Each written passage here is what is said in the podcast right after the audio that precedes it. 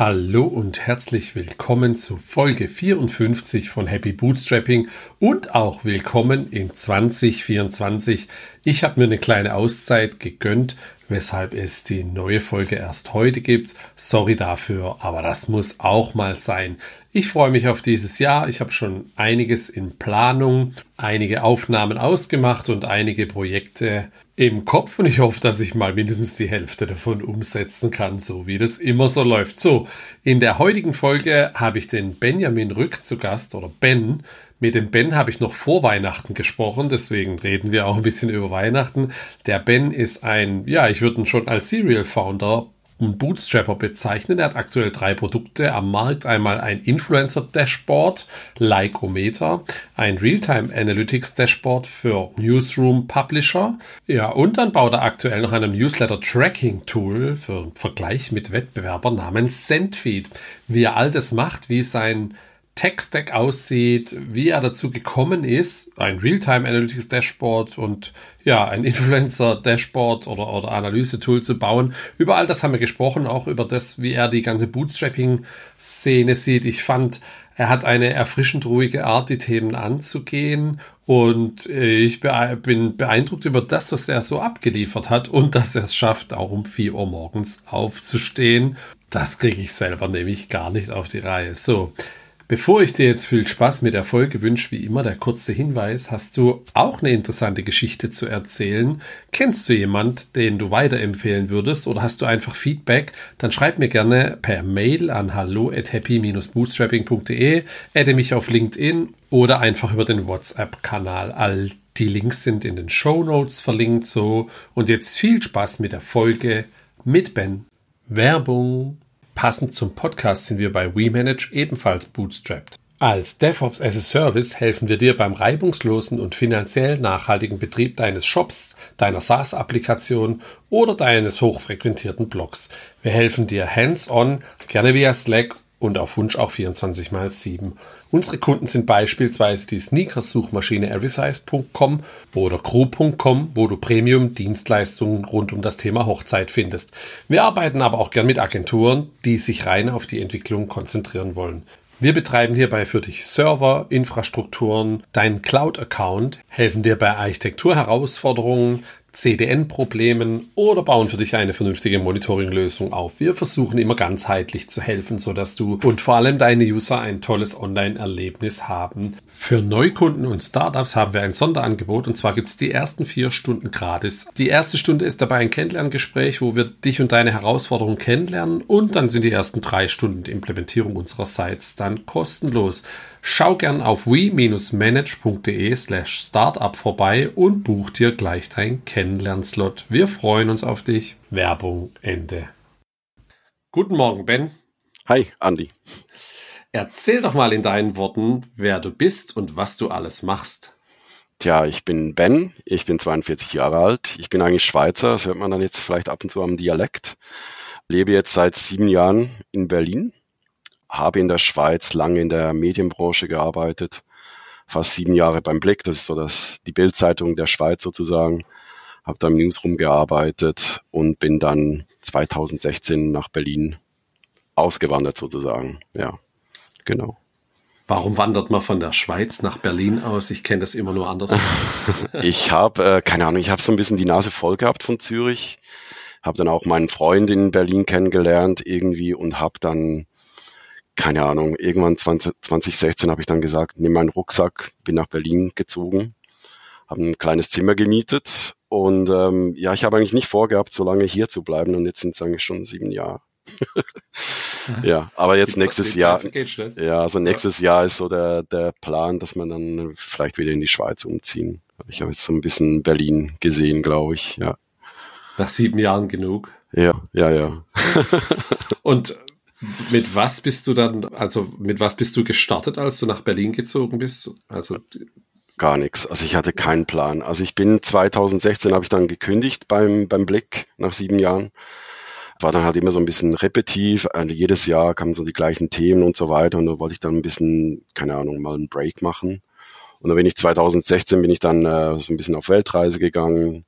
Amerika, Thailand, Australien und bin dann so nach knapp sechs, sieben Monaten bin ich dann wieder zurück nach Zürich, habe dann auch einen Job gefunden als Product Manager und es hat mir aber dann aber nicht so gefallen und dann hat sich ergeben, dass ich äh, ja nach Berlin bin. Ja.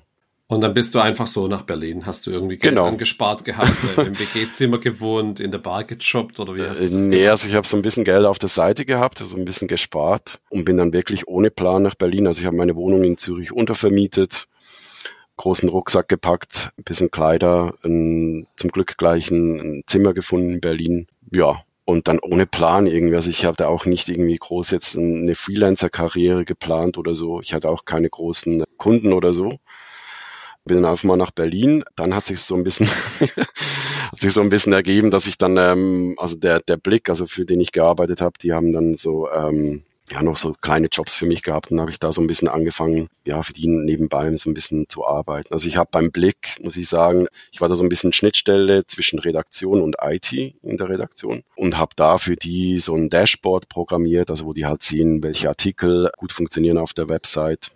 Und das äh, betreue ich bis heute noch. Also das ist äh, ja so ein bisschen noch so ein bisschen Freelancer-Arbeit, die ich mache, genau. Und bist du so dann zum Freelancing auch gekommen, dann über diesen Side-Hustle? Kann man das so sagen? Mm, Ja, also die haben dann, also der, der Blick, hat nicht nur die Nachrichtenseite sozusagen, die haben dann auch noch andere Abteilungen. Und da kam dann von, noch von anderen Abteilungen, also für Landingpages, Websites und so weiter, so WordPress-Sachen.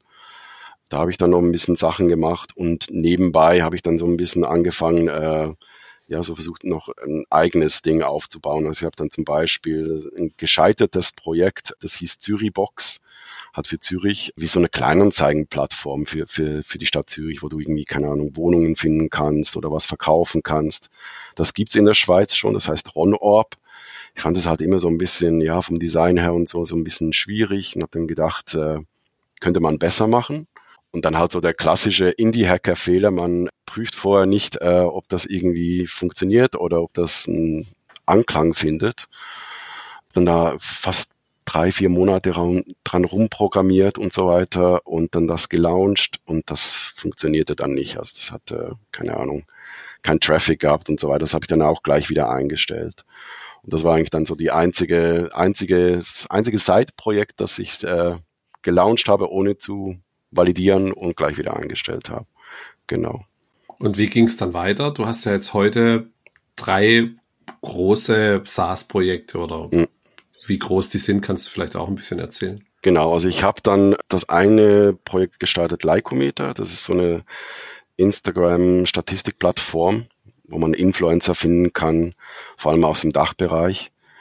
Und das hat halt so ein bisschen angefangen, keine Ahnung, ich habe einfach mal eine Liste gemacht irgendwie mit den, keine Ahnung, aus der Schweiz, die zehn erfolgreichsten Instagram-Accounts, wo dann halt automatisch getrackt wird, wie sich die Follower entwickeln. Also jeden Tag wurde da geschaut, ging das rauf, ging das runter. Ja, und das habe ich dann ins Netz gestellt, glaube ich auch auf Twitter irgendwie noch so ein bisschen gepostet und das hat dann ziemlich an Traffic eingeschenkt. Und dann habe ich das nach und nach ausgebaut, also nach deutschen Zahlen, mit deutschen Influencern in Österreich. Und das lange kostenlos angeboten und irgendwann dann mal so ein, so ein Freemium-Modell eingeführt hat, so für Agenturen und Firmen, die halt mit Influencer zusammenarbeiten wollen, dass sie da zum Beispiel schauen können, äh, ob ein Influencer eine gewisse Reichweite hat, woher die Follower kommen, aus welchen Ländern, ob der vielleicht Follower kauft. Mhm. Genau. Und das, äh, ja genau, das war mein erstes Projekt. Das mache ich jetzt seit sechs Jahren, sieben Mhm. Jahren. Läuft auch immer noch, muss jetzt allerdings ehrlich sagen, so seit, wo dann Corona kam und so, habe ich da so ein bisschen die, das Interesse verloren, da noch groß, äh, ja, jetzt irgendwie, also ich könnte jetzt zum Beispiel noch TikTok einbauen oder YouTube-Zahlen Oder LinkedIn. oder LinkedIn, genau, äh, ist für mich allerdings, es ist halt so die ganze, mehr oder weniger läuft es automatisch, aber es ist halt so die ganzen Plattformen irgendwie einzubauen und immer zu monitoren, ob da der Import funktioniert, ist alles sehr, sehr anstrengend. ähm, also neben den, einen, den allen Projekten, die ich jetzt habe, ist auch Lycometer immer das Projekt, wenn ich jetzt zum Beispiel in die Ferien gehe, wo dann normalerweise läuft's immer, wenn du dann in die Ferien gehst, dann hast du irgendwie eine Alert auf dem Handy, weil irgendwas abkackt irgendwie. Und es ist äh, genau immer im Moment, wo du in die Ferien gehst oder am Flughafen stehst. Und das nervt so ein bisschen. Mhm. Genau. Ja, und dann habe ich jetzt vor zwei Jahren oder eineinhalb Jahren habe ich Realtime Analytics gestartet. Das ist ein sozusagen Editorial Analytics, so für News Publisher. Also es gibt ja ganz viele Analytics-Tools zu Alternativen zu Google Analytics. Ich fokussiere mich da halt wirklich so auf die, auf die News Publisher. Äh, Redaktionen, dass die da zum Beispiel sehen, was auf der Webseite, welche Artikel gut laufen und so weiter. Genau. Okay, das, ich glaube, ins Produkt steigen wir später noch ein, weil das okay. interessiert mich natürlich. Und dann hast du noch was drittes, SendFeed. Genau, SendFeed ist so ein Projekt, das ich immer mal noch fertig machen will. Das ist, ist so zu 50 Prozent fertig. Das ist ein, ein Newsletter-Tool, wo du ein Newsletter abonnieren kannst. Also du kriegst, wenn du ein Newsletter abonnieren willst, kriegst du da, kannst du eine E-Mail-Adresse generieren mit dieser Adresse dann den Newsletter abonnieren und die laufen dann alle in ein Tool rein.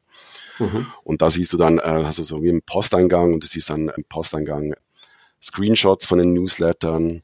Ist eher so ein bisschen für, für Marketingabteilungen gedacht. Also die können dann zum Beispiel alle Mitbewerber abonnieren zum Beispiel die werden halt alle dann gespeichert und kannst zum Beispiel dann schauen, was haben jetzt zum Beispiel letztes Jahr alle zu Halloween gemacht zum Beispiel. Also kannst du zum Beispiel nach Datum selektieren, hast dann so eine schöne Übersicht mit Screenshots, mhm. was für Aktionen die gemacht haben und so.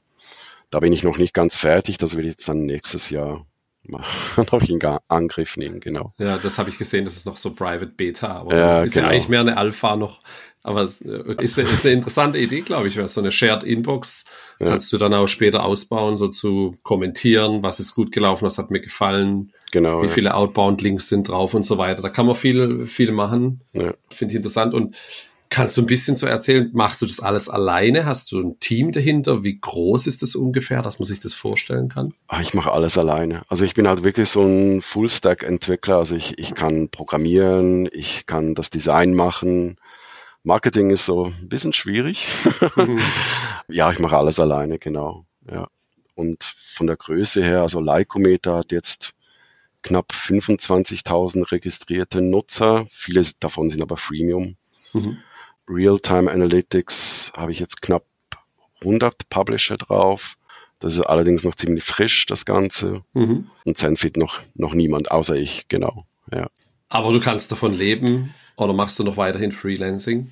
Ja, also ich kann davon leben. Also inzwischen ist es so, dass Freelancing ist vielleicht nur so 20 Prozent, was ich mhm. mache.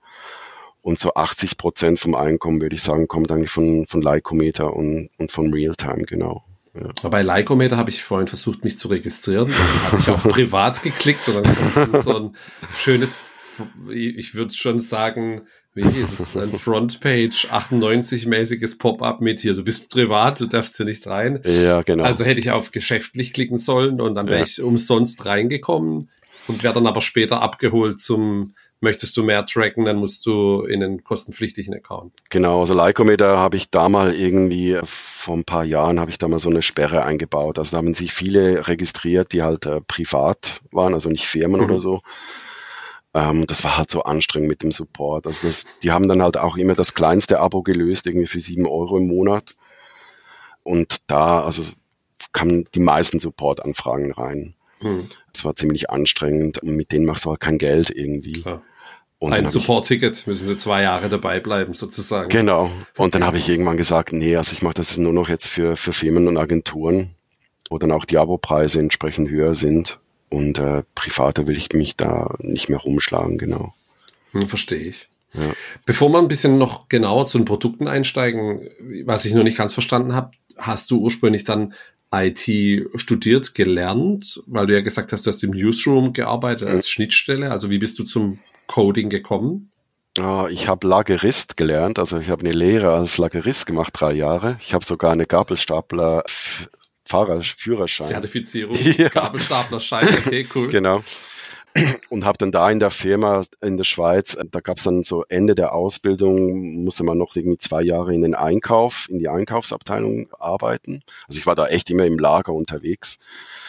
Und das war total spannend für mich im Einkauf zu arbeiten, weil die haben da halt, äh, keine Ahnung, ähm, das war so ein Telekommunikationsunternehmen, die haben da so Kabel gemacht, äh, ISDN-Kabel und weiß nicht was alles. Und da musstest du halt irgendwie Rohstoffe dann bestellen, irgendwo aus, äh, keine Asien und so. Und die haben halt da so ein alte Computer gehabt mit AS400 Systemen irgendwie, wo du dann echt noch so ohne Maus nur alles mit Tastatur eintippen musst und bestellen kannst irgendwie. Äh, und das fand ich total spannend. Also du musstest dann auch so, so Abfragen, SQL-Abfragen schreiben, dass das alles korrekt berechnet wird.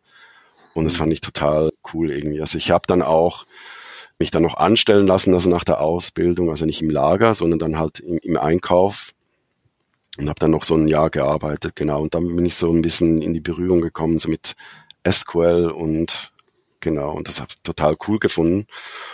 Und dann bin ich nach einem Jahr, ähm, hat mich ein Kumpel angestellt, der eine, eine Webagentur hatte, weil ich nebenbei schon so immer so ein bisschen mit Internet äh, rumgespielt habe. Und dann, der hat mich dann angestellt und habe ich da so die ersten Schritte so mit Internet gemacht, genau. Und dir alles selber beigebracht? Ja, also ich, ja, ja, genau. Also ich habe damals irgendwie, keine Ahnung, äh, Pro7 war zum Beispiel schon sehr früh online im Internet, habe ich dann den Quellcode genommen, dann so ein bisschen den lokal runterkopiert, so ein bisschen angepasst nach meinen Bedürfnissen, geschaut, wie die das gemacht haben. Und äh, ja, so ein bisschen Step by Step, genau. Und dann hast du so mit klassisch oder was klassisch mit WordPress-Themen angefangen, dann dort hier reinzukommen, Themes anzupassen. Hast du, gab es zu der Zeit, welchem Jahr war das? Hast du auf YouTube schon Videos geschaut, wie ich mit PHP XY entwickle oder wirklich so alles von der Pike auf selber? Also als ich das Internet, äh, da gab es noch gar kein WordPress, glaube ich. Mhm. Da war noch, ich habe das kürzlich auf Twitter gepostet, PHP Nuke hieß das. So ein mhm. altes Content-Management-System. Ja. Mit dem habe ich da rumgespielt irgendwie, mal so ein paar Seiten gemacht, also über Musik, Two-Step, weiß nicht, ob dir da was sagst, so UK mhm. Garage. Habe ich da mal eine Seite gebaut, irgendwie mit PHP Nuke und dann irgendwann dann kam WordPress.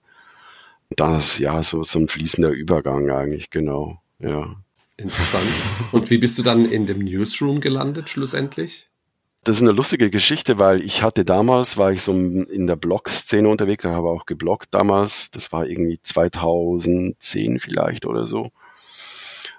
War das sehr aktiv in der Schweizer Blog-Szene, aber auch eine Schweizer Blog-Suchmaschine dann programmiert mit PHP und war da immer so ein bisschen äh, in Kontakt mit dem Blick durch das Bloggen halt, weil ich, weil die irgendwie, wenn die was verkackt haben oder so, habe ich das halt geblockt, irgendwie, keine Ahnung.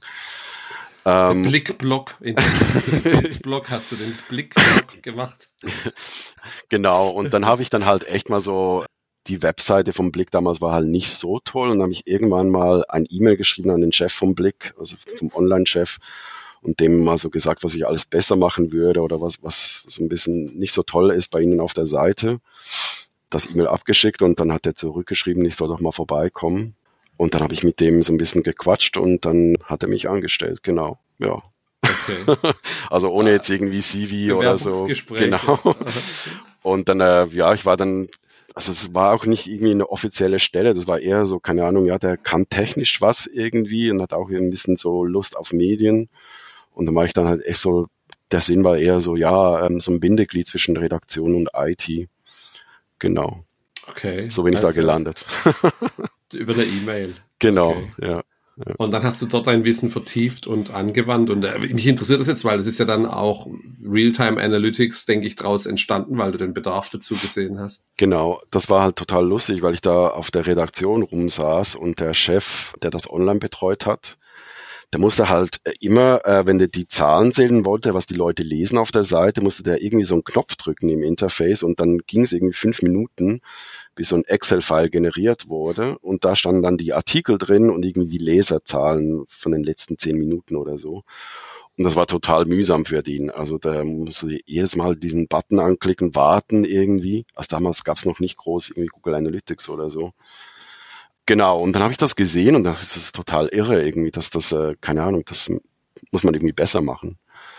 Und dann habe ich äh, mit PHP habe ich so einen Cronjob programmiert, der dann dieses Excel-File automatisch alle fünf Minuten runterzieht und mal so ein kleines Interface, ein Dashboard gebaut, dass das irgendwie automatisch läuft. Und dann habe ich das dem mal gezeigt und der fand das total cool. Und hat sich das so ein bisschen auf der Redaktion rumgesprochen. Also kannst mir mal einen Zugang geben, irgendwie mit den Statistiken. Also hast dann dann so gesehen, äh, so, so Verlaufskurven über die letzten drei Stunden, wie ein Artikel vielleicht mal raufgeht oder ob der absackt und so. Genau, und so ist eigentlich das Dashboard dann, dann beim Blick entstanden, genau. Ja. Ja, ich, glaube, wir bleiben jetzt erstmal bei Real-Time Analytics, weil da haben wir jetzt den, den, den, Switch schon gemacht und sprechen ja. dann über das äh, Leicometer okay. nachher nochmal. Und die, die Leute, also wie kann ich mir das vorstellen? Ich kenne ja auch ein paar Publisher, die oder die im mhm. Content-Bereich unterwegs sind, sag mal jetzt größere Blogs, mhm. egal ob jetzt, ich habe hier einen Fußball, großes FC Bayern-Blog, was genau kann, könnte der da mitmachen. Der kann sehen, real-time, welche Artikel gut laufen, bis wohin die Leute lesen und was macht so ein Blick damit. Also der Artikel läuft gut, den packen wir hinter die Paywall oder wie läuft sowas ab? Ja, also die meisten, also jetzt für Real-Time Analytics, die meisten Publisher, die zu mir kommen, sind halt relativ unzufrieden mit Google Analytics. Mhm. Also da ist jetzt Google Analytics 4 ist jetzt draußen und da wurde der Real-Time-Tab überarbeitet und da siehst du halt nicht mehr viel. Also du siehst noch so eine Weltkarte, wo, wo die Leute auf der Webseite, wo die herkommen. Es ist so eine kleine Liste irgendwie, welche Artikel oder welche URLs, wie viele Leute da drauf sind zurzeit wurde jetzt aber auch angepasst. Du siehst nicht mehr die letzten fünf Minuten, sondern die letzten 30 Minuten. Und das hat für viele Publisher ist das schon viel zu lange. Also die wollen halt wirklich sehen, was jetzt läuft. Okay. Also jetzt in diesem Moment. Und Real-Time Analytics siehst du halt wirklich ein Dashboard, relativ simpel, und siehst, wie viele Leute auf welchen Artikeln sind. Und das siehst du halt in Real-Time. Also du kannst einen Artikel publizieren und siehst dann ein paar Sekunden später schon, du hast 20 Leute drauf, 30 oder wie auch immer. Oder wenn du eine Push-Nachricht rausschickst, ob der jetzt dann wirklich auch angeklickt wird von Leuten. Mhm. Genau. Und die meisten Publisher nutzen das halt wirklich so ein bisschen, um, um die Homepage zu steuern. Also zum Beispiel, wenn eine Geschichte gut läuft, die zum Beispiel weit unten auf der Homepage platziert ist, dann nehmen die die ein bisschen rauf zum Beispiel, dass es noch ein bisschen mehr Traffic gibt. Ja, genau. Das ist. Äh, ja. Kann ich auch sehen, bis wohin so ein Artikel gelesen wird? Nee. nee. Also noch, noch relativ simpel. Also du siehst, wie viele Leute drauf sind. Du siehst äh, zum Beispiel, woher die Leute kommen mhm. vom Artikel. Also du siehst jetzt über Google News kommen, Google Discover, von Twitter oder WhatsApp oder was auch immer. Woher, aus welchen Ländern die kommen. Genau. Ja, Weil du dir simpel. die UTM-Source und die Parameter anschaust, die dann auch richtig gepflegt werden müssen, sozusagen. Genau, genau, ja. ja. Okay. Und werden dann auch die Texte angepasst, wenn die merken, hey, der funktioniert nicht, also oder rausgeschmissen? Wie, wie ist, ist es so, so das äh, Vorgehensweise? Ja, also Redaktionen, also ich glaube schon, dass also die machen das halt noch von Hand. Also wenn jetzt sehen, wir haben eine Geschichte, die vielleicht besser funktionieren sollte oder erhofft wurde, dass die besser funktioniert, dann sehen sie halt die Klicks oder die Leser, das, das zieht nicht richtig an dann kannst du halt wirklich den, den Titel schnell updaten und dann siehst du halt in meinem Tool, geht der jetzt rauf oder geht der runter. Mhm. Wo ich jetzt noch dran bin, jetzt zum Beispiel für nächstes Jahr, dass da wie so ein automatisches Headline-Testing integriert wird. Mhm. Dass du halt zum Beispiel drei Titel im Tool hinterlegen kannst und dann automatisch so ein AB-Testing gemacht wird und dann nach einer halben Stunde entschieden wird, der Titel von der Geschichte läuft jetzt am besten oder ein Teaserbild zum Beispiel und das Tool dann das automatisch umstellt sozusagen da bin ich jetzt noch dran am Programmieren, genau. Also, dass du auch direkt die AB-Testing-Möglichkeit hast in der Aus, dann bist du ja aber in der Auslieferung beteiligt. Hast du eine ganz andere Kritikalität wie nur Analytics, oder? Ja, also es ist halt wirklich so ein, ja, spezialisiert halt wirklich auf News Publisher eigentlich. Mhm. Ja, ja. Also ich habe zum Beispiel viele Online- oder E-Commerce-Shops, äh, die sich äh, fürs Tool anmelden oder ja, und die zum Beispiel, die, ja, wie sagt man, lasse ich nicht durch. Die lasse ich nicht durch sozusagen mit dem Anmeldeprozess. Also sie werden dann abgewiesen. Also ich habe am Anfang jetzt, wo ich das Tool gelauncht habe, hat, hatte ich so ein paar E-Commerce-Shops, aber das ist halt von den Anforderungen her so ein bisschen anders als jetzt ein News-Publisher. Hm. Ja.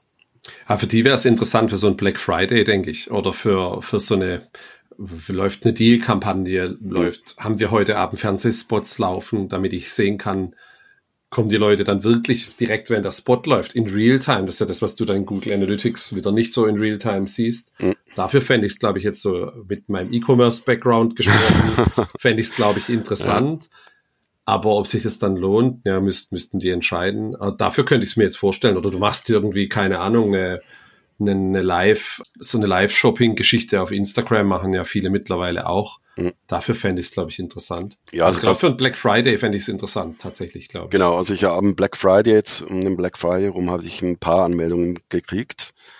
Bei E-Commerce-Sachen ist es halt meistens so, es ist nicht mal irgendwie, also den Anwendungsfall sehe ich schon, dass es Sinn machen würde. Aber viele Online-Shops, die sind halt technisch noch irgendwie nicht so, also viele zum Beispiel benutzen halt noch viele Parameter in den URLs. Oder wenn jetzt zum Beispiel mein Tool ein bisschen Probleme damit bekommt. Also muss halt wirklich schöne URLs haben, wie jetzt so Nachrichtenseiten, wo dann, keine Ahnung, ohne Parameter. Titel. Genau. Mhm. Und da sind die meisten E-Commerce-Seiten, die jetzt sich da früher angemeldet haben, war so ein bisschen, ja, ein bisschen schwierig. Auch die Performance, also die waren sehr langsam. Also, mein Tool zum Beispiel macht dann noch, äh, das holt sich alle Thumbnails von, von, den, von den URLs, von den Meta-Tags, damit du im Dashboard so schön die, die Thumbnails siehst. Und die, die E-Commerce-Seiten waren meistens so langsam und haben das ganze System so ein bisschen langsamer gemacht, weil die, die E-Commerce-Seiten alle langsam waren. Und irgendwann habe ich dann jetzt gesagt, ich mache jetzt mal eine Pause mit E-Commerce-Seiten. Vielleicht muss ich dann mal noch ein bisschen Anpassungen machen und dann kann ich nochmal einen, einen Anlauf nehmen, genau. Vielleicht melden sich ja interessierte Zuhörer, die die Probleme mit Performance haben, die können sich gern bei mir melden. Ja, genau. ähm, du hast auf Twitter geschrieben, das war glaube ich im November, ne? I now can officially write that I'm trusted by 100 plus news publishers. Hm. Erstmal Glückwunsch dazu, das ist ja auch schon eine Menge. Hm. Ist denn der erste Kunde dann der Blick gewesen und woher kommen die Kunden jetzt? Ja, also der erste Kunde war tatsächlich der Blick und das war eigentlich dann so draus entstanden, dass vor, ich glaube, das war vor zwei Jahren Google Analytics, also beim Blick habe ich alles mit Google Analytics APIs gemacht, mit der Realtime API. Also die ganzen Zahlen, die zum Beispiel jetzt der Blick im Dashboard hatte, in diesem internen Newsroom-Tool, halt von Google Analytics gespeist. Und die haben irgendwie vor zwei Jahren, keine Ahnung, lief die API einfach einen Monat lang nicht.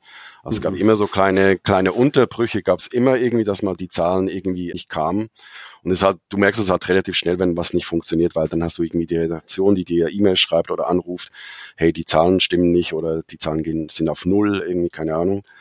Das ging aber meistens dann irgendwie nach ein paar Minuten wieder. Und dann vor zwei Jahren war das irgendwie echt so ein Monat irgendwie, ging einfach nix. Und dann, also du kennst ja auch Google irgendwie, du kannst ja nicht irgendjemanden anrufen oder, oder eine E-Mail schreiben. Du musst dann da irgendwie sich, dich zuerst so durchkämpfen, dass du mal irgendwie einen, einen Mensch sprechen kannst. Und ich habe dann da in den, äh, damals hatte Google noch so ein API-Forum irgendwie, so wie so ein Bug-Tracking. Und da habe ich dann halt mal so ein, ein Ding gepostet, hey, ähm, das läuft alles nicht. Und da haben sich dann ganz viele gemeldet, irgendwie, ja, bei mir läuft's auch nicht.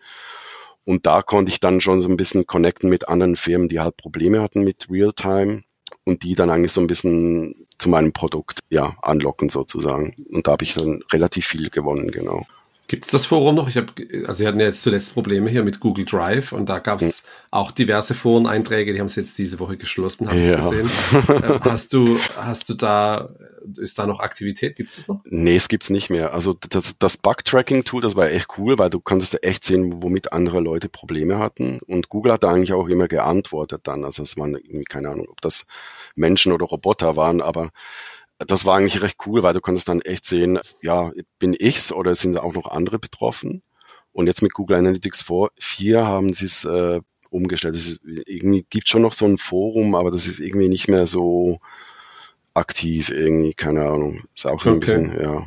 Aber das alte Zeug haben sie gelöscht. Das ist äh, nicht mehr da. Ja. Um zur Frage von vorher zurückzukommen, wo kommen denn die Kunden her? Sind die hauptsächlich dann aus dem Dachmarkt? Die du hast? Mm, also bei Realtime ist es jetzt so eigentlich meistens aus Amerika, viele aus Asien, Polen, also alles eigentlich außer Deutschland. Also Echt Deutschland, okay. Deutschland habe ich nur einen, also das ganze Tool ist auch nur auf Englisch. Ich weiß nicht, ob es daran liegt. Genau, Deutschland habe ich einen und der Rest ist eigentlich weltweit. So, so wie kommen die auf dich? Also so ein amerikanisches News Publisher oder ein asiatischer? So nach ah. Google Analytics Alternative und dann landen die bei dir? ja, also ein paar kommen, glaube ich, schon über Google, aber vieles ist Mund zu Mund. Also wenn ein Publisher zufrieden ist, dann sprechen die miteinander, keine Ahnung, sind auch so ein bisschen vernetzt untereinander. Meistens kommt es über Mund zu Mund rein, genau. Ja. Ah, ist ja cool. Okay, das hatte ich jetzt nicht erwartet, dass du dass du da deutlich mehr internationale Kunden hast, dann kann man sich also täuschen. Ich mache ja da auch noch kein Marketing. Also ja. ich, ich, sollte da nächstes Jahr, habe ich mir echt vorgenommen, dass ich da so ein bisschen, keine Ahnung, mal so ein bisschen Blogs mache und so, mehr LinkedIn. Aber zurzeit, also ich finde es auch recht angenehm, so ein bisschen langsam zu wachsen. Mhm. Jetzt habe ich vielleicht so alle ein, zwei Wochen oder so, kommt mal jemand Neues rein. Bei, bei den ganzen News Publishing ist News Publishing ist auch noch so, die haben ja relativ viel Traffic. Also ich kann dann jetzt nicht, keine Ahnung, tausend neue Kunden haben und dann mhm. weiß ich nicht, wie die, wie die Server darauf reagieren. Und das Ganze ist noch, noch sehr auf Sparflamme sozusagen. Ich finde es eigentlich recht angenehm. Genau. Musst du die dann selber onboarden oder kommen die rein, registrieren sich, legen selber los, weil sie deinen Tracking-Code einbauen? Wie funktioniert sowas? Ist nicht ganz automatisch. Also wenn du auf der Seite bist, musst du so ein paar Fragen beantworten. Wie viele Page-Views hast du? Aus welcher Branche bist du? Da wird dann zum Beispiel auch abgefragt, ob du aus E-Commerce bist oder mhm. News. Und dann, wenn du durch bist, dann kriege ich ein E-Mail. Mit Tally habe ich das gemacht. Und dann onboard ich die echt noch von Hand. Also ich schicke dann denen den, den Tracking-Code auch so meine Erfahrung ist eigentlich, dass es sehr gut ist, dass ich das von Hand mache. Also die meisten, ich würde jetzt mal sagen 90 Prozent bauen den Tracking-Code falsch ein. Also wenn ich den irgendwie einfach so auf die Seite knallen würde und die würden das kopieren, das ist, funktioniert meistens nicht. Also du hast da, keine Ahnung, die bauen es falsch in Google Tag Manager ein oder an, an, an der falschen Stelle und nehmen irgendwie noch ein, ein Zeichen aus dem Code raus, keine Ahnung. Also es ist, äh, ja. Und sind es größere Pub? Ich stelle mir das gerade nur mal so vor, wie das läuft, weil du hast ja dann gerade bei größeren, da gibt es wahrscheinlich jemand, den Redaktion oder der mhm. Online-Chef, der sieht dein Tool, denkt sich, ja, das will ich haben, mhm. meldet er sich an, da kriegt er den Tracking-Code, mhm. dann leitet er dann an die IT weiter, mhm. weil er selber es nicht einbauen kann. Oder wie groß sind die Firmen, die dann das machen? Ähm, sind schon sehr große dabei, also mit, mit vielen Millionen Page-Views pro Monat, will ich jetzt sagen. Und das Onboarding an sich ist halt, also habe ich jetzt auch so ein bisschen gelernt. Irgendwie am Anfang war ich da sehr nervös. Das geht zum Teil über Wochen. Also ich mhm. frage dann auch nicht immer gleich nach, nach fünf Tagen, hey, gibt's mal eine News? Wann habt ihr jetzt den Code eingebaut oder so? Ich warte dann einfach irgendwie und irgendwie nach zwei Wochen oder so kommt mal ein E-Mail, ja, irgendwie der, der Datentyp hat das jetzt eingebaut, endlich ja, also das muss dann auch noch irgendwie durch zehn Abteilungen irgendwie abgesegnet werden oder was auch immer. Also das ist äh, ein langwieriger Prozess, aber meistens, wenn es dann drin ist, dann ist es drin. Genau. Aber das heißt so von dem Sales-Prozess her, log ich mich nicht selber ein, leg meine Bezahldaten an und fange dann gleich an oder kassierst du dann schon an und die sind selber schuld, wenn sie es nach sechs Monaten erst eingebaut bekommen? Nee, nee, also wenn die das dann definitiv eingebaut haben, dann, dann läuft dann eigentlich so die Trial an, also von einem Monat. Also da warte ich dann schon. Und dann ist eigentlich dann alles automatisch. Also das Dashboard ist dann so 30 Tage im Trial-Modus. Die können alles nutzen.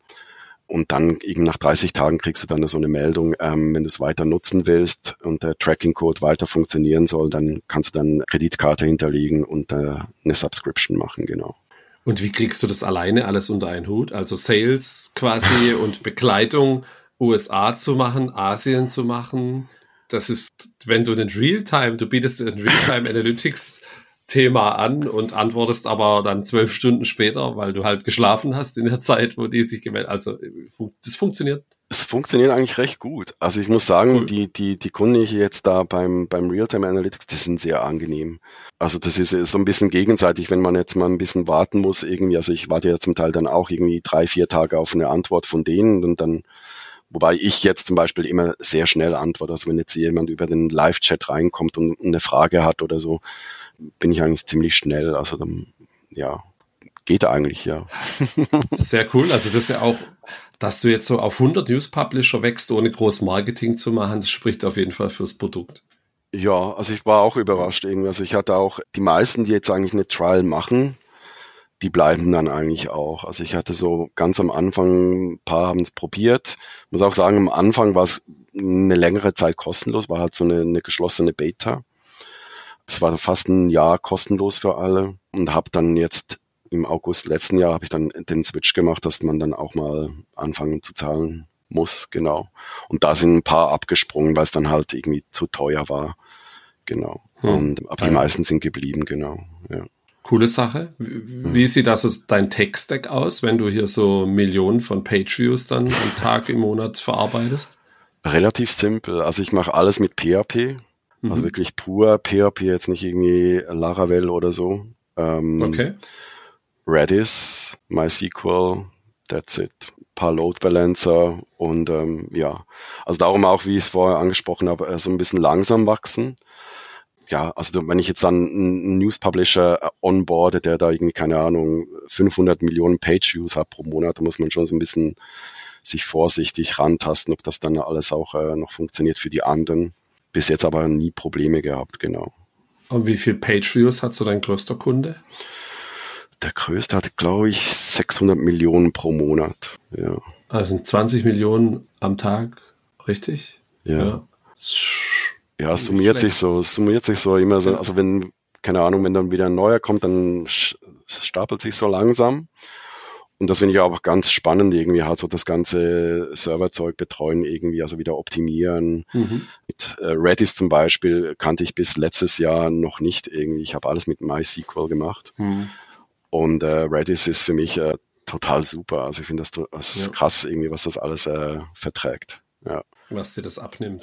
ja. Nur genug Memory, dann kannst du, genau, ja. kannst du da loslegen. Ja, ich habe auch gesehen, du hast einen Screenshot von PHP Admin geteilt. Das finde ich auch eine witzige Sache, dass du, dass man so ne, heute tatsächlich bin ich ein großer Fan von diesem Choose Boring Technology, also äh, Mantra, einfach weil es mhm. funktioniert. Ne? Man muss nicht immer den neuesten Technologie-Stack benutzen, sondern kann auch was, sowas jetzt wie du bauen. Da, da würden sich ja andere vorher Gedanken über Skalierung machen, wie mache ich das eigentlich und bla bla bla. Und mhm. du machst es halt so peu à peu und das ja, lernst Redis letztes Jahr kennen. Ich meine, es gibt's ja jetzt auch schon ein paar Jährchen. Und dann, das ist ja geil. Also wenn du das Problem hast, löst du es und nicht, ja. nicht äh, zwei Jahre vorher, ne? Ja, ja, ja, Also klar kannst du auch irgendwie jetzt, also vor allem in diesem Fall kannst du irgendwie, keine Ahnung, äh, Managed äh, Redis nehmen und all diese Cloud-Anbieter und was auch immer. Aber das ist halt so teuer. Also ja. jetzt für, für meine äh, Redis-Sache zahle ich glaube ich, 80 Dollar im Monat. Mhm. Also für die, für die Redis, äh, ja, genau 80 Dollar im Monat. Und das ist, also wenn ich das irgendwie sonst gemanagt haben, das, das wäre unglaublich teuer mit diesem Traffic, die, der da reinkommt von diesen News Publishern. Ja. ja. Und als News Publisher, wenn ich jetzt wie live ist das denn? Also jetzt hast du den Tech-Stack bis dahin erzählt, mhm. bis so ein Hit verarbeitet ist und ich den als Publisher auf dem Dashboard sehe. Ist das innerhalb von Sekunden schon dann da? Oder ist, es, äh, ist da irgendein asynchroner Prozess dabei? Was weiß ich?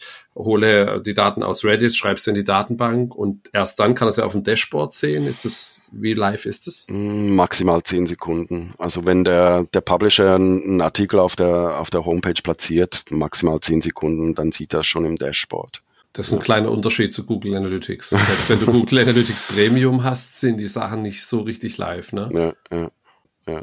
Also schon ziemlich schnell. Also es ist auch cool, wenn die, also ich sehe ich seh halt ab und zu, wenn die Push-Nachrichten rauslassen, also als die Queen zum Beispiel gestorben ist, da habe ich schon ein bisschen geschwitzt, weil das ist dann nicht zum Beispiel ein lokales Event, das zum Beispiel nur die das Schweiz betrifft global. oder so. Ja, ja. Und da hat es dann schon ein bisschen, äh, ja, war ich schon ein bisschen am Schwitzen irgendwie, aber es hat eigentlich alles gut funktioniert. Es war so ein kleiner Peak und dann ist es wieder abgeflacht, genau. Und im Vergleich zu Black Friday ist es für dich halt komplett unplanbar. Ja. Solche, solche Peaks, ne? Also. Ja, das ist so ein bisschen der, würde ich sagen, das Negative vielleicht am, am ganzen Projekt. Also es ist halt echt, wenn irgendwas abschmiert oder irgendwas kaputt ist oder so, dann sehen halt die Leute oder die User, die das benutzen, sehen das innerhalb von Sekunden. Also kannst du nicht sagen, ja, ich, ich gucke jetzt morgen oder so, vielleicht merkt das mal jemand morgen. Also es ist äh, wirklich in der Sekunde hast du dann irgendwie Nachrichten auf dem Chat oder per E-Mail, hey, es funktioniert nicht und da musst du halt echt gucken. Das ist ein bisschen, vor allem weil ich es alleine mache, es kann zum ein bisschen unangenehm sein. Hm. Ja. Ja, da gibt's auch Leute, die können da helfen.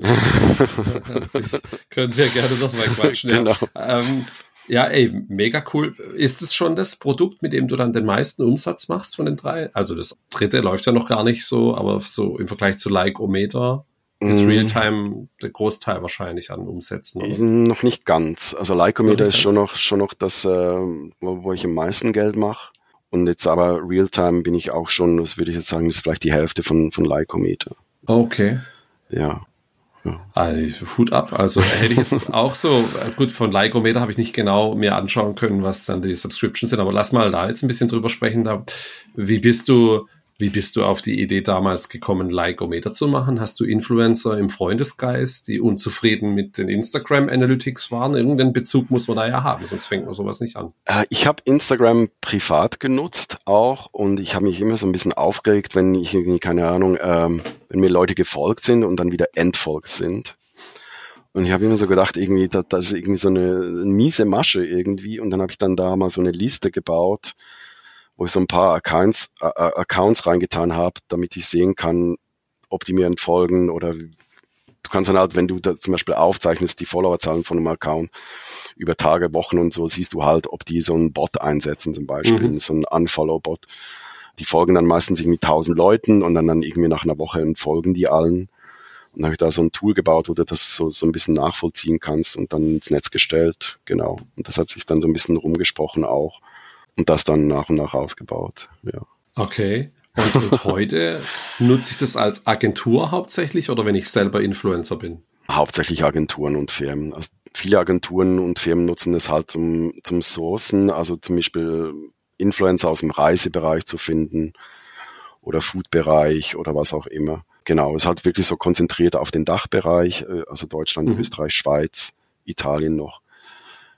Genau, und da kannst du halt so ein bisschen Influencer finden, schauen, wie die Performance bei denen ist auf dem Account, ob die Follower gekauft haben, ja.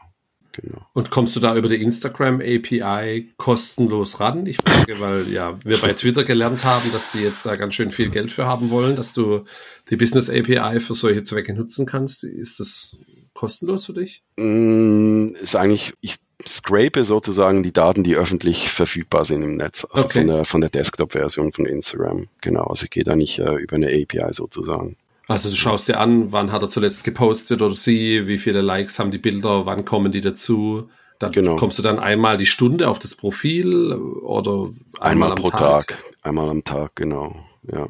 Also einmal pro Tag werden eigentlich alle Profile aktualisiert und dann über Nacht äh, in die Datenbank sozusagen gespiesen, genau. Und die Profile, die definierst du vorab, welche gescraped werden sollen? Oder gibt es da einen Automatismus, der schaut, welche sind die Top-Profile und dann hangelst du dich durch? Ist alles von Hand gepflegt, also die ganzen Profile. Das ist okay. äh, alles von Hand eingepflegt. Also ich, ich gucke äh, viele Firmen und Agenturen, die das Tool nutzen. Wenn ein Profil noch nicht in der Datenbank ist, können ein Profil melden. Ich würde das gerne in der Datenbank haben und tracken. Mhm und dann können die das mir melden und dann kriege ich so eine kleine Meldung und dann gucke ich es kurz an, kategorisiere es, ist es ein Familienaccount oder Food oder Fitness oder was auch immer, in welchem Land und dann äh, genau eigentlich alles von Hand gepflegt. Hat jetzt auch nicht so, nicht Millionen Profile drin oder so, also es ist eine relativ überschaubare Datenbank, ja. Vierstellig, fünfstellige Anzahl an Profile? Oh, sagen wir vier, fünfstellig. Fünfstellig? Ja, ja. Die hast du alle von Hand eingepflegt ja. und kategorisiert. also es ist okay. auch so, nach, nach sieben Jahren habe ich so ein bisschen gesehen, also vor allem. Der klassische Indie-Hacker. Ja, genau. Okay, also man könnte es auch automatisieren irgendwie. Das ist allerdings, ich habe es mal so ein bisschen probiert, das automatisiert zu machen, aber das ist irgendwie nicht so nicht so toll. Also da ist noch viel, die Datenqualität würde jetzt zum Beispiel leiden drunter, würde ich sagen. Mhm. Und da macht das von Hand. Okay. Ja. ja, Wahnsinn. Und dann zahle ich, du hast den 7-Euro-Account vorhin kurz mal angesprochen, ab, ab wo geht's da los und was zahlt so eine Agentur dann an, nach Anzahl getrackter Profile? Mm, das ist ein Flatrate-Preis. Also du hast so verschiedene Angebote. Also du kannst zum Beispiel, ähm, zum Beispiel nur wenn du die ganze Datenbank sehen willst, ist das günstigste. Dann hast du noch ein Abo, zum Beispiel, wo du so ein bisschen, bisschen siehst, woher die Follower von Leuten kommen. Der zum Beispiel Follower gekauft hat, so ein bisschen Analysen dazu. Das ist ein bisschen teurer. Also ich glaube, das teuerste ist 129 im Monat. Und das günstigste ist dann 7,99. Genau, mhm. ja. Okay, verstehe. Kannst du irgendwie das ein hoch vierstelliger Umsatz, den du da im Monat mitmachst oder mehr sogar? Mm, nee, das würde ich jetzt sagen, was machen wir mit Lycometer? Das sind, glaube ich, so sieben oder achttausend im Monat. Okay. War auch schon viel höher. Also ich, ich sehe da auch, dass das ganze, so das Creator- und Influencer-Business so ein bisschen, so ein bisschen runterkommt. Also vor allem Instagram spüre ich ein bisschen. Das ist dann meine Strafe, dass ich zum Beispiel noch nicht TikTok eingebaut habe oder LinkedIn. Mhm war auch schon höher. Das war, glaube ich, mal so bei 12.000 oder so. Okay. Ja, genau. Und ist das, ein, ist das auf deinem Plan, TikTok oder LinkedIn einzubauen? Nee. Warum? Also, der Hand also. also TikTok ist also ist total mühsam zum Einbauen. Also da kriegst du zum Beispiel nicht offiziell die API dafür, musst dann auch wieder scrapen und die sind halt sehr, sehr mühsam zum Scrapen wo ich dann irgendwie, keine Ahnung, also ich habe das jetzt bei Instagram gemacht, das war sehr, sehr anstrengend. Und bei TikTok habe ich irgendwie keinen keinen Bock mehr drauf. Ja, ist jetzt vielleicht, aus klingt es vielleicht irgendwie doof, irgendwie, dass das Projekt irgendwie nicht sterben zu lassen, aber es ist halt so, keine Ahnung, es läuft noch. Aber ich sehe auch von den Zahlen her, dass es ja so ein bisschen runterkommt und mein Plan ist halt dann jetzt so auf nächstes Jahr auch halt wirklich damit Realtime Analytics Vollgas zu geben und dann Leikometer mal, mal schauen, was ich dann mit noch mache irgendwie. Also ich bin da auch nicht mehr mit voll. Dabei. Ja, also ja. ich habe das das Thema Influencer ist für mich halt so. Ich habe früher auch noch Newsletter geschrieben, also so ein was hat Instagram wieder neue Tools und so. Aber das hat für mich so ein bisschen das Interesse ist irgendwie so. Wahrscheinlich liegt es daran, dass ich so viele Influencer-Profile angeschaut und kategorisiert habe. Keine ja. Ahnung. Da heißt es abgestumpft. Ja. Also, ich hatte jetzt äh, also zuletzt in der Folge von gestern, wir sind ja heute am 8. Dezember, mit dem René Ruland von MyPoster gesprochen, der hat auch so gesagt, der ROI bei den Influencern hatte, also was sie beobachten können, hat stark nachgelassen. Mhm. Früher konntest du da multiplikativ äh, agieren und heute ist es eher Geld tauschen. Ja, du ja. steckst was rein und das gleiche bekommst du in Aufträgen zurück und früher wäre es deutlich mehr gewesen. Ja. Ich glaube, es gibt einfach auch ein Überangebot an dem Thema und dann ist es wahrscheinlich schwierig dort hervorzustechen. Ja. Bringt ja auch nichts, wenn du zehn Influencer beauftragst, die alle das gleiche bewerben, weil die haben wahrscheinlich auch eine überschneidende Followerschaft dann. Ja, also einerseits ist halt der, der Influencer-Markt an sich ist halt gesättigt und dann auch jetzt von, von der Tool-Seite, also von meiner Seite, ist auch total übersättigt. Also du kriegst mhm. tausende von Tools, wo du irgendwie Influencer analysieren und finden kannst. Gibt's auch viel bessere, kann ich ehrlich sagen, inzwischen, mhm. weil das halt wirklich so schnell sich weiterentwickelt. Ja, das ist ist es auch eine Gefahr für dich? Jetzt hast du ja noch ein drittes Produkt vor, wo wir gleich noch kurz drüber mhm. Dass du dich da dann entscheiden musst? Also wenn jetzt heute ein neues Influencer-Profil reinkommst, kriegst du das dann heute noch eingebaut? Oder konzentrierst du dich dann eher auf, auf die Analytics-Geschichte? Ja, also Lycometer, ich betreue das schon noch. Also das, das mhm. läuft auch noch. Also wenn da Profile gemeldet und so weiter, das, das, das läuft alles noch. Aber mein Plan ist dann halt wirklich so ein bisschen, vielleicht jetzt auf nächstes Jahr, dann mein neues Projekt, also Sendfeed und dann halt Realtime mit denen Vollgas zu geben und dann Lycometer halt so ein bisschen ja, so ein bisschen runterzufahren. Also ich kann es ja immer noch, solange es noch funktioniert, kann ich es ja laufen lassen. Ist ja nicht so, dass ich das äh, ja abschalten muss. Genau. Nicht. Nee, das, nee, nee. Da, die Frage wollte ich jetzt auch nicht stellen, das macht ja auch keinen Sinn. Und vermarktest du das? Nee. Hat sich das auch so verselbstständigt im Marketing? Ja, also Lycometer, das ist, es hat, läuft relativ gut mit SEO automatisch. Also die, die ganzen Profile, die ja halt drin sind, findest du auch über Google. Also wenn jetzt irgendwie einen Influencer suchst bei Google, kann es dann gut sein, dass du irgendwo einen Hit hast von Lycometer in der Google-Suche, wo du dann halt zur Statistik von einem Influencer kommst. Und da kommt relativ viel rein. Ja. Interessant, wie, wie, wie sowas auch laufen kann dann. Ja. Und die Idee zu Sendfeed, das ist ja doch mal ein komplett anderes Geschäftsmodell. Wie ist dir die gekommen? Die ist mir gekommen, ein Freund von mir, der hat hier in Berlin in einer Marketingagentur gearbeitet und der hat immer so ein bisschen gestruggelt irgendwie, äh, wenn es um Kampagnen ging. Also du hast ja eigentlich im Marketing, also jedes Jahr immer so die gleichen Themen. Du hast Halloween, dann hast du Vatertag, Muttertag, was auch immer. Und der hat immer so ein bisschen gestruggelt. Äh, der hat halt im Newsletter-Marketing gearbeitet und hat immer so ein bisschen Themen gesucht halt. Und dann habe ich dann auch mal gedacht, da können wir eigentlich ein Tool machen, wo man so halt alle Firmen irgendwie Newsletter sammeln kann, wo man dann ja, so wie so ein Archiv hat und dann nachschauen kann, okay, was haben jetzt die, die Firmen eigentlich letztes Jahr zu Halloween gemacht zum Beispiel. So ist das entstanden, genau. Und also eigentlich so das Feedback, also das hat nicht nur er jetzt so irgendwie von mir gehört, dass ich das mache, äh, das Feedback eigentlich, die Leute wollen das, aber ich komme halt nicht dazu. Es ist halt echt so ein bisschen ein Zeitproblem, das jetzt endlich mal fertig zu machen. Ja. Könntest du da jemand mit an Bord holen, um da schneller zu werden? Oder ist das jetzt, reden wir hier drüber, da hört vielleicht jemand zu, deswegen ist ja auch eine Gefahr, sage ich jetzt mal. Ja, Gibt's sowas schon? Es gibt schon so einige Tools, die das machen. Ich weiß jetzt die Namen nicht mehr. Ich bin schon wieder so aus dem Thema draus da. gibt so ein paar Tools, ähm, wie heißt das? Ich weiß es nicht mehr. Es gibt ja so für Mail-Testing gibt es einen Haufen Tools, ne? Ja, wo ich schauen kann, wie genau. sieht die Mail in den Clients aus. Aber so Fokus, den du hast, den habe ich jetzt noch nicht gesehen. Ah, es gibt eine, ja, jetzt ist mir wieder in den Sinn gekommen, Really Good Emails heißt die Seite. Sieht auch mhm. ziemlich, ziemlich ähnlich aus, also hat auch so Screenshots von, von E-Mails. Das gibt's. Es gibt schon so ein paar, die das machen, glaube ich, Tools, ja. ja. Okay. Und so jemand an Bord holen, keine Ahnung. Also ich arbeite halt schon sehr gerne alleine. ja, weiß nicht. Wie organisierst du dich dann, wenn du das alles alleine machst? Jetzt hast du gerade drei Themen mhm. und wenn hast du einen strukturierten Tag, versuchst du das zu haben, dass du jedem in jedem ein bisschen was machst? Mhm. Was weiß ich, reservierst eine halbe Stunde für Influencer-Profile freischalten oder so. Wie, wie kriegst du das hin, dass ja. du das parallel machst alles? Ich bin Frühaufsteher, also ich stehe meistens um vier oder fünf auf und dann mache ich schon viel. Also dann sehe ich auch schon neue Anmeldungen für Profile zum Beispiel von Lycometer, die kann ich dann schon freischalten. Bei Realtime gucke ich dann, ob alles läuft, ob alles Server, alles okay ist am Morgen.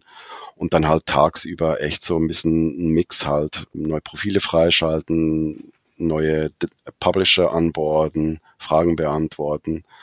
Aber meistens dann so um zwei oder drei bin ich dann auch mal im Feierabend. Also ist alles so ein bisschen verschoben bei mir. Machst du dann abends doch mal was oder ist dann Feierabend? Ja, also ich bin schon noch am Computer zu Hause, also ist nicht so. Also meistens hier bin ich im Gemeinschaftsbüro so bis zwei Uhr nachmittags oder so. Und dann ist es für mich so ein bisschen Feierabendstimmung, da gehe ich dann mal nach Hause, mache dann ein bisschen Pause, leg mich ein bisschen hin und dann so um drei oder vier bin ich dann wieder so ein bisschen am Computer, aber jetzt nicht äh, groß noch am Programmieren oder so, ein bisschen surfen, wenn eine Anfrage kommt oder so, bin ich dann schon noch online, aber es ist eher so ein bisschen chillig, würde ich sagen, ja. Und so coden tust du dann auch morgens? Ja, ja, kann ich am besten morgens, ja. Ja. Okay. Ja, du, jeder, jeder wie er will. Ne? Es wäre jetzt nicht meine Zeit. Bei mir ist es eher abends dann. Okay wo ich dann produktiver bin, aber es ist ja total unterschiedlich. Aber es ist sehr schön, wenn du dann selber das für dich einteilen kannst. Kannst ja. du dann um vier, fünf morgens schon in das Gemeinschaftsbüro gehen oder bist du da erst zu Hause und gehst dann ja. Zum Neuen ins Büro? Also zuerst zu Hause so ein bisschen und dann so um sechs, sieben gehe ich dann, gehe ich dann ins Büro, genau. Ist auch gleich um die Ecke, also es ist irgendwie, keine Ahnung, fünf Minuten zum Laufen, also, ja. Ja, chillig ist wahrscheinlich der richtige Ausdruck. 14 Uhr Feierabend machen. Da sind wir auch schon direkt beim Company Setup. Du hast gesagt, du machst alles alleine. Arbeitest du dann mit Freelancern teilweise zusammen noch? Und machst nee. du wirklich alles selber als Fullstack? Ja. Von Sales über Marketing, Coding, Design, alles. Okay, ja. Design, alles selber. Ja, verrückt. Interessant, dass das für dich funktioniert. Und, und, du machst als Einzelunternehmen. Du hast noch keine GmbH drüber oder sowas. Ist das was, was du noch machen möchtest? Mm, nee, also ich habe ein Einzelunternehmen hier in Berlin. Funktioniert eigentlich so recht gut. Also GmbH ist, glaube ich, bin ich wahrscheinlich noch ein bisschen zu klein oder es wäre mir dann auch wahrscheinlich ein bisschen zu kompliziert. Und Einzelunternehmen ist eigentlich, äh, finde ich, relativ easy irgendwie. Genau. Hm. Ist auch kein Problem jetzt mit amerikanischen, asiatischen Kunden, wenn du den Rechnung schreibst oder was Sales Text und so weiter, ist alles gar kein Problem. Ja, also ich mache alles über Paddle.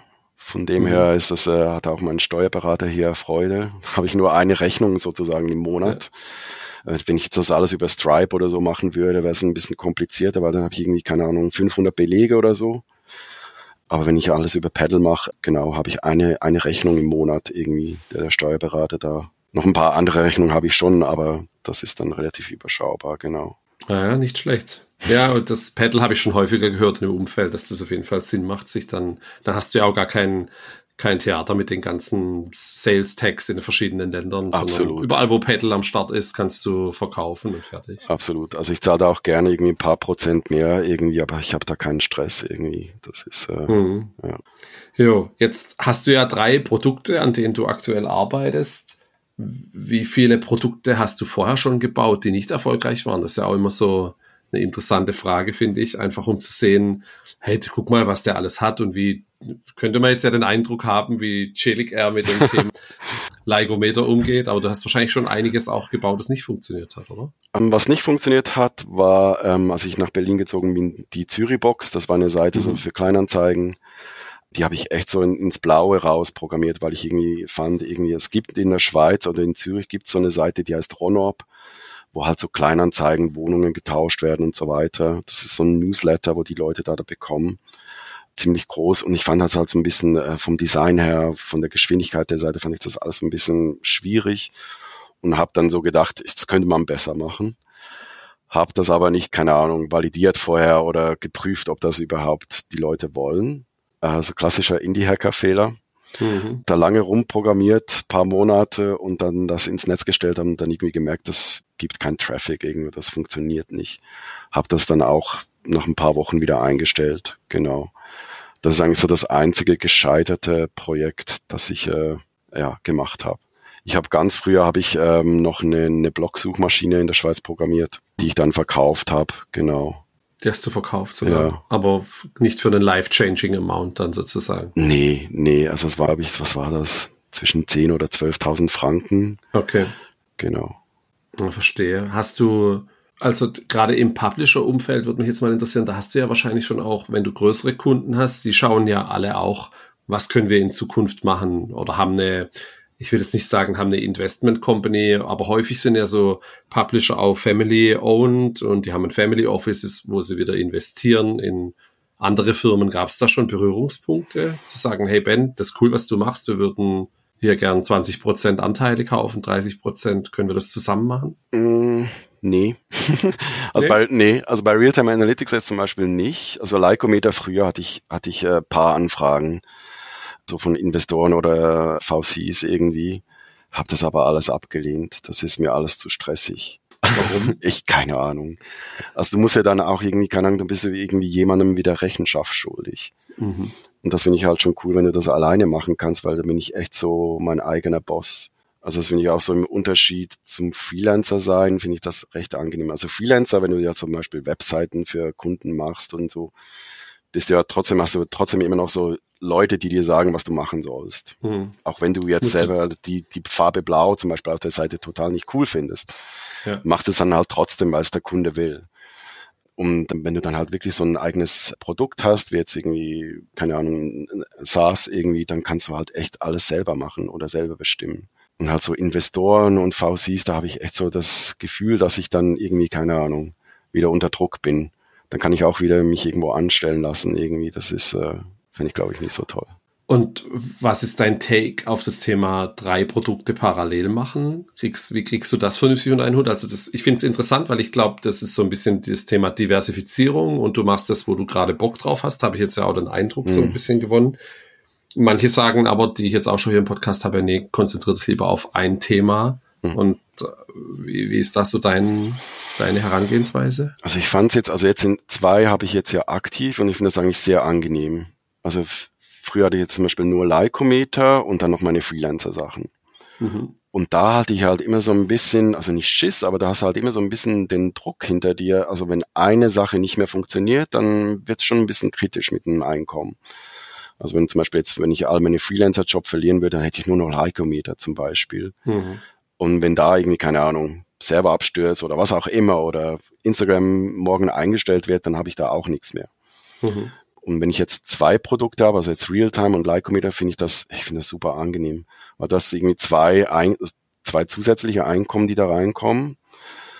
Und das finde ich super angenehm. Das ist wahrscheinlich schon ein bisschen mehr Arbeit. Aber ich finde das echt cool. Also ich finde es auch cool zu sehen, wie die Kundschaft halt anders ist. Also bei Lycometer habe ich halt so viele Agenturen, viele Kunden aus Deutschland. Und bei Realtime ist es dann eher international. Das ist auch so ein bisschen Unterschiede. Also ich finde das total spannend. Also ich würde auch dann noch das dritte nächstes Jahr eigentlich gerne auch noch machen dann und fertigstellen, dass ich echt so ein bisschen drei Einkommensschienen habe. Ja. Mhm. Also nicht mal unbedingt irgendwie um mehr Geld zu machen, sondern halt einfach so ein bisschen das Gefühl, dass wenn ein, ein Projekt sterben würde sozusagen, dass du trotzdem noch irgendwie safe bist. Ja. Mhm. Hast du, was ist der Unterschied zwischen den internationalen Kunden und denen aus dem Dachmarkt? will mal so sagen. Also deutsche Kunden sind sagen wir mal, pflegeintensiver. Mhm. Also da geht's viel, also viele administrative Fragen mit, mit Rechnungen. Kannst du mir noch ein PDF schicken? Kannst du da noch was auf der Rechnung an? Also ich kenne es ja selber auch. Ich muss auch immer irgendwie belegen hier hinterher rennen in Deutschland. Äh, da hast du halt viel, viel mehr Support, habe ich das Gefühl, mit, mit deutschen Kunden. Und jetzt im Vergleich zu internationalen Kunden, da höre ich fast nie was. Also es ist, äh, denke ab und zu, funktioniert alles noch oder ist irgendwie was kaputt, dass die sich nicht melden. Aber das ist, äh, die sind relativ pflegeleicht. Also du, die geben Kreditkarte ein und dann läuft das. das Hörst du nichts mehr von denen? Ja, also, also mal ab und zu kommt vielleicht ein, ein Feedback-Tipp oder so oder wenn sie irgendwas upgraden wollen oder so, aber sonst ist das äh, relativ ruhig. Ja. Super cool. Aber gibt's gibt's trotzdem, also ich stelle auch immer so gern die Frage, was waren so die äh, Ups and Lows äh, in, in den letzten Jahren? Hast du einen besonders schönen Moment gehabt mit deinen Firmen? Hm, gute Frage. Also der schönste Moment würde ich jetzt sagen, dass ich eigentlich Real-Time Analytics letztes Jahr dann wirklich gestartet und paid gemacht habe sozusagen. Da war ich echt so ein bisschen, habe ich so ein bisschen Bammel gehabt, ob das wirklich auch noch funktioniert, dass die die kostenlosen äh, User sozusagen rüberkommen und, und eine Subscription lösen irgendwie. Und da habe ich dann echt Freude gehabt, irgendwie, dass die meisten äh, dann rüber geswitcht sind. Also die meisten haben auch gleich ein, ein Jahresabo dann äh, abgeschlossen, irgendwie statt monatlich. Und da war ich echt so ein bisschen überrascht. Und das war eigentlich der, der coolste Moment jetzt so die letzten Jahre, dass ich echt so gesehen, also man hatte am Anfang immer so ein bisschen Zweifel, ist das Produkt gut? brauchen die Leute das wirklich irgendwie? Also die können ja auch easy wieder zu Google Analytics wechseln oder so, keine Ahnung. Und das hat mir eigentlich am meisten Freude gemacht, ja. Und sonst Und so. Negative Seiten, so. Negativ ist halt, negativ würde ich sagen, ja, keine Ahnung, also wenn jetzt irgendwie servermäßig was, was nicht mehr läuft oder du hast irgendwie ein Problem oder einen Ausfall von irgendeinem, keine Ahnung, Cloudflare oder was auch immer. Ja, und bei meinem Produkt ist es dann halt echt so, wie gesagt, irgendwie so, es kann dann nicht einen Tag warten. Also die sehen das halt relativ schnell, sind relativ mühsam für die Kunden, wenn das nicht mehr läuft. Also ist dann eine Frage von Minuten irgendwie. Das ist dann schon so ein bisschen stressig, ja. Das ist Klar, wenn die das in ihrem redaktionellen Prozess eingebunden haben, dann ja. gewöhnst du dich dran, dass es immer da ist und dann muss es halt auch laufen, ne? das ist klar. Ja, das sind so die stressigen Momente, wo ich schon so ab und zu, ach, ja. Man hört jetzt so ein bisschen raus, dass du auch diesen ja, Indie-Hacker-Lifestyle genießt. Jetzt bist du schon eine Weile sesshaft in Berlin. Reist du noch viel rum, wie du jetzt initial mal beschrieben hattest, hier mit der Weltreise? Ist das so was, wo du dann auch arbeitest? Mm, ehrlich gesagt, so Reisen und Ferien ist so ein bisschen weniger geworden, also seit ich selbstständig bin. Nicht mal absichtlich irgendwie, keine Ahnung warum. Ich könnte eigentlich mehr Ferien machen. Mhm. Aber es ist so, keine Ahnung, es ist Ferien ist für mich immer so, also ich war jetzt, letzte Woche war ich in den Ferien, das finde ich schon cool. Ich muss halt trotzdem immer meinen Laptop mitnehmen. Also es könnte ja mhm. trotzdem immer was sein.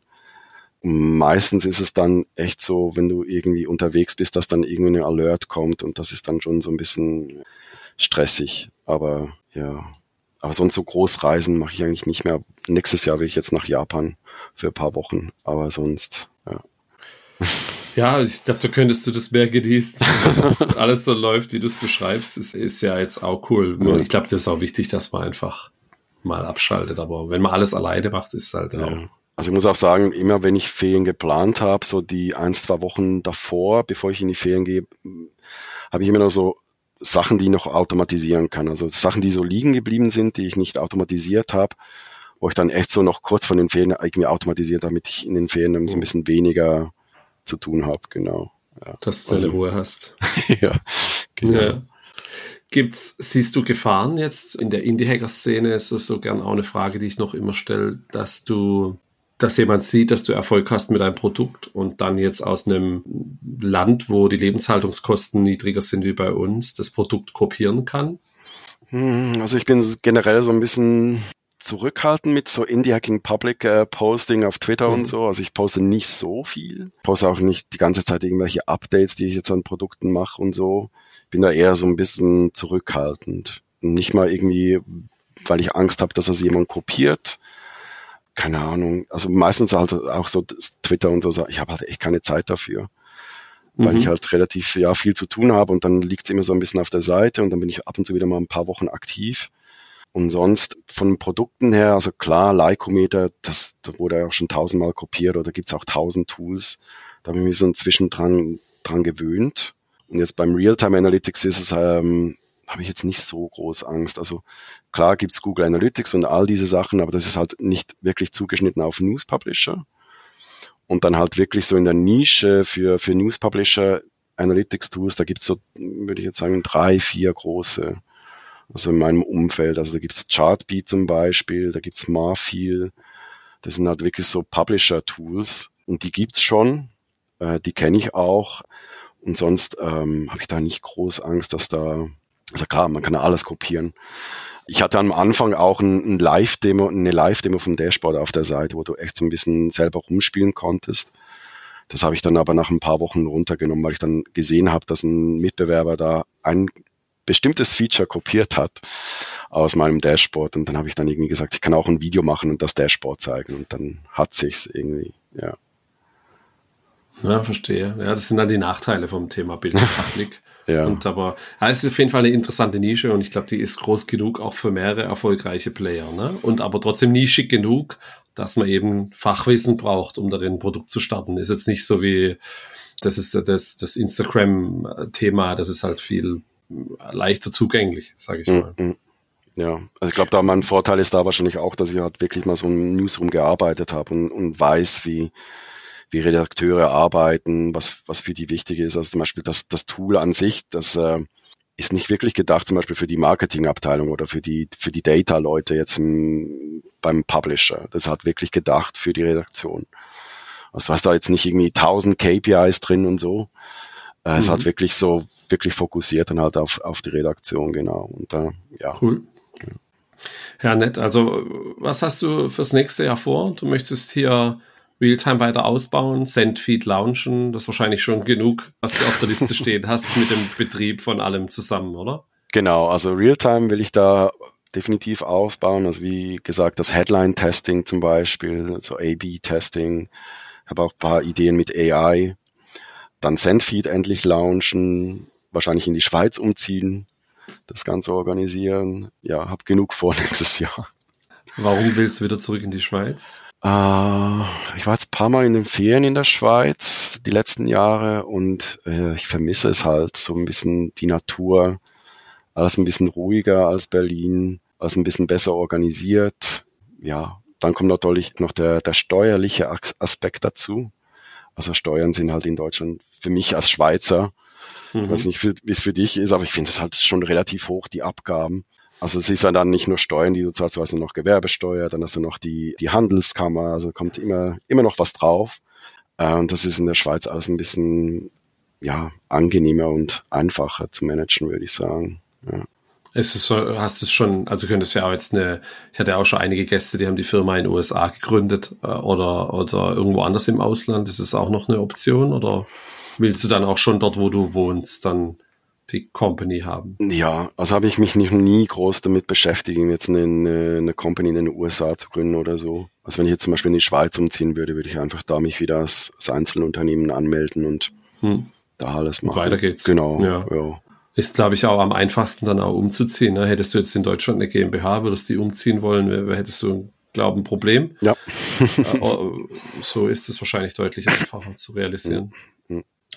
Coole Sache, Ben. Also ey, vielen, vielen Dank fürs Teilen von deiner Story. Ich wünsche dir weiterhin viel Erfolg. Danke. Läuft ja, würde ich sagen. und äh, drück die Daumen. Behalte es auf jeden Fall im Auge. Hm, cool. Danke für deine Offenheit und dass du das erste Mal dann jetzt im Podcast warst. Ja, gerne. Alles klar. Schöne Weihnachten. Danke dir auch. Bis dann. ciao. ciao. Ja, und das war auch schon wieder Folge 54 von Happy Bootstrapping. Hast du Fragen, Feedback oder sonstige Anmerkungen zur Folge? Schreib mir gerne eine E-Mail an hallo at happy-bootstrapping.de. Ganz arg freue ich mich auch über Bewertungen, Weiterempfehlungen oder ja, falls du mir einfach so schreibst, das ist auch immer cool. So, in der nächsten Woche habe ich den Johannes Mansbart von chatarmin.com zu Gast, einem WhatsApp-CRM für E-Commerce. Das finde ich eine sehr interessante Sache. Hör unbedingt rein. Bis nächste Woche. Mach's gut. Ciao.